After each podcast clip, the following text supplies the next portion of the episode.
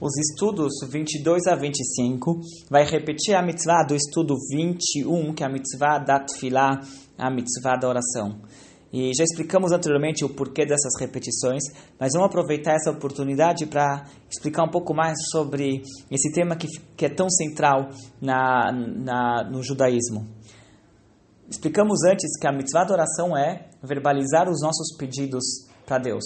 O ser humano é um ser que tem necessidades e a obrigação da tefilá é que, fazemos essas, que façamos essas, esses pedidos para Deus.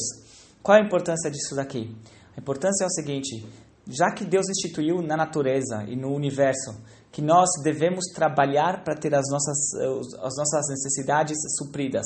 Nós devemos trabalhar para ter sustento, nós devemos ter medidas que vão uh, precaver e vão proteger a nossa saúde. Nós, se, se Deus nos livre, estamos doentes, então nós devemos procurar tratamentos para curar a nossa saúde. As coisas não acontecem por si só, nós devemos se envolver.